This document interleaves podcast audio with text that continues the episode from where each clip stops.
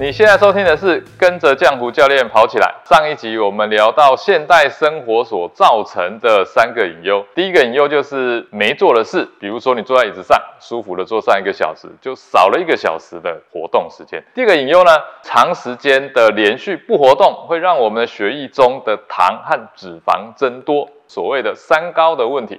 第三个呢，最最重要的就是长时间坐着啊，会让我们身体产生一个轻微的发炎，使得免疫系统攻击我们的身体。健康刻不容缓，疗愈身心，正念生活，用跑步改变人生。Hello，你好，我是浆糊教练。那这几集呢，就会持续跟大家分享这本由赤足教授丹尼尔·李伯曼所著的新书《天生不爱动》。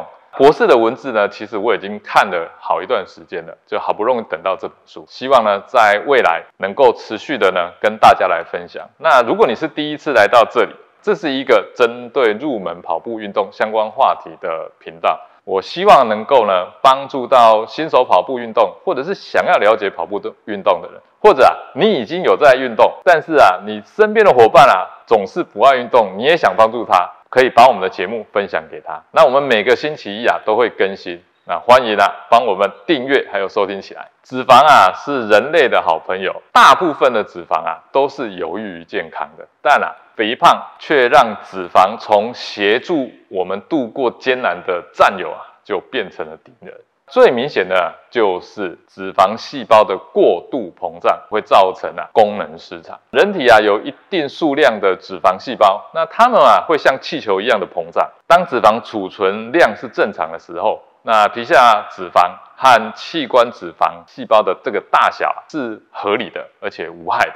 但脂肪细胞如果长得太大了，就会过度的膨胀，它功能就会失去正常，就像塞得太饱的这个热色带，会引来发炎的白血球啊。膨胀的脂肪细胞啊，全部都是有害健康的，而且膨胀的器官脂肪细胞在新陈代谢中的过程啊，也保持非常的活跃，那也跟这个我们体内血液供应关系啊，也会更加的密切，所以危害啊，比我们啊一般的皮下脂肪细胞啊更大。这也是健检的时候啊，我们会特别把这一个内脏脂肪这一块提出来。当然，呃，博士的这本书里面啊，所提到的有关于器官脂肪这个部分呢，它是更多更大的。当我们的器官脂肪膨胀的时候啊，会把大量的这个蛋白质的细胞激素，它就释放到我们血液里面，就引起发炎。器官脂肪过多的征兆啊。比如说像大肚腩啊，或者是所谓的苹果型身材。不过啊，更可怕而且更严重的就是隐形肥胖啊，就是所谓的泡芙人。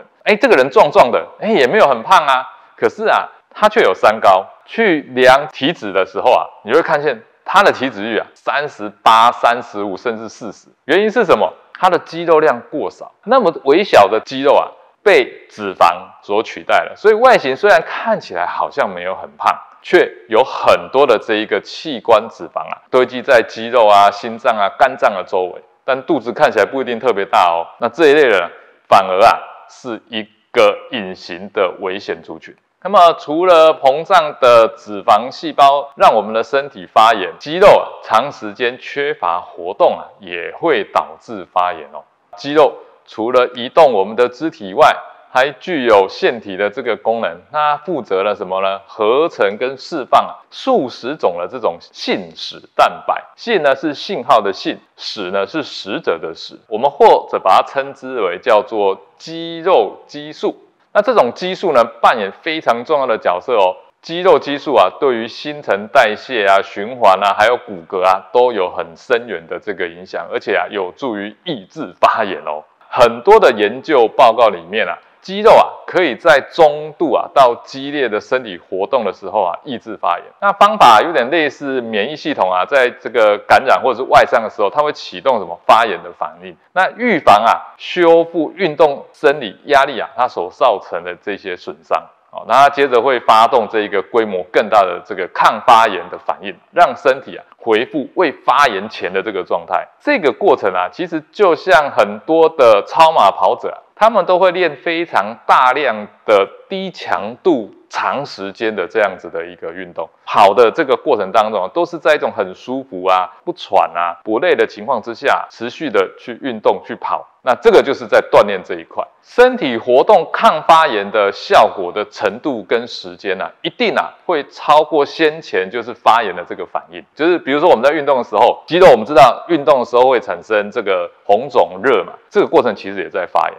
但是啊，产生的这个恢复的这个呃酵素的过程时间一定会超过这个，而且啊，我们的肌肉啊在人体的比重当中啊占了三分之一啊，所以活动的时候啊，肌肉的这种抗发炎的效果啊产生的这一个效应啊是非常大。纵使啊你只是很轻度的这样子的身体活动啊，也能够啊非常有效的降低慢性发炎的这个程度。这个过程对肥胖者也是一样的哦。所以啊，从发现使用肌肉可以抑制发炎啊，也可以同时解释为什么长时间坐着与这么多的慢性疾病啊有关。你一直都不动，身体就是一直处在一个慢性发炎的状况。那让这些反应呢，一直啊都暗地的在身体里面作怪。这种长期的发炎的问题啊，会让我们啊身体导向一个疾病的温床，很多的病因啊就从此而起啊。这些让身体的发炎的机制啊，也不是因为单纯就是坐太久而已，真正的是什么？是身体活动不足。矛盾呢，是我们的身体啊，其实受演化的影响，必须维持身体活动，这样子的运作啊，才能够让我们身体达到最佳的状态啊。但我们又因为演化的时候呢，思想受到影响，必须啊，在有必要或者是愉悦。或者是有其他奖励的时候才愿意动一下。有一句运动界的名人啊，他是这么说的：运动违反我们的意愿，但持续运动的唯一原因啊，就是其他的选择更糟。什么更糟呢？大家应该都知道。其实我有个朋友啊，他被诊断有严重的三高，医生跟他说啊，如果你想啊牵着你女儿的手步入礼堂，就要彻底的改变自己。那他就是长期在我影响之下嘛，所以非常啊认真的这个努力运动，改变了他的饮食方式，这个过程也没有再吃药啊。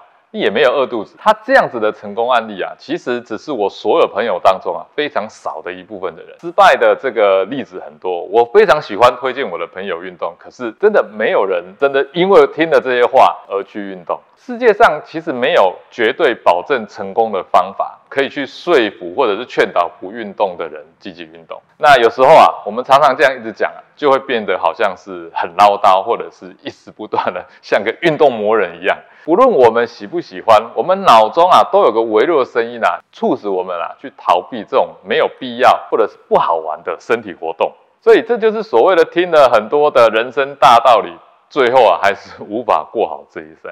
另外有一群人，原本啊这一群人啊也是顺从人性的，不愿意运动的，一直到什么坚持违反人性，变成爱好运动的人。那这些人又是怎么一回事呢？他们到底又掌握了哪些秘密？接下来呢，我会规划就是邀请我的一些学生啊，来跟大家分享，既不是靠意志力来坚持啊，也不符合人性的这种经验的过程，他们到底是怎么样从那样的过程当中也爱上了运动？他们如何去觉得这件事情是有趣的？这期节目就到这边。如果你喜欢这集的节目的分享，欢迎到 Apple Podcast 给我五星评价，并留言给我鼓励。我们下期节目见。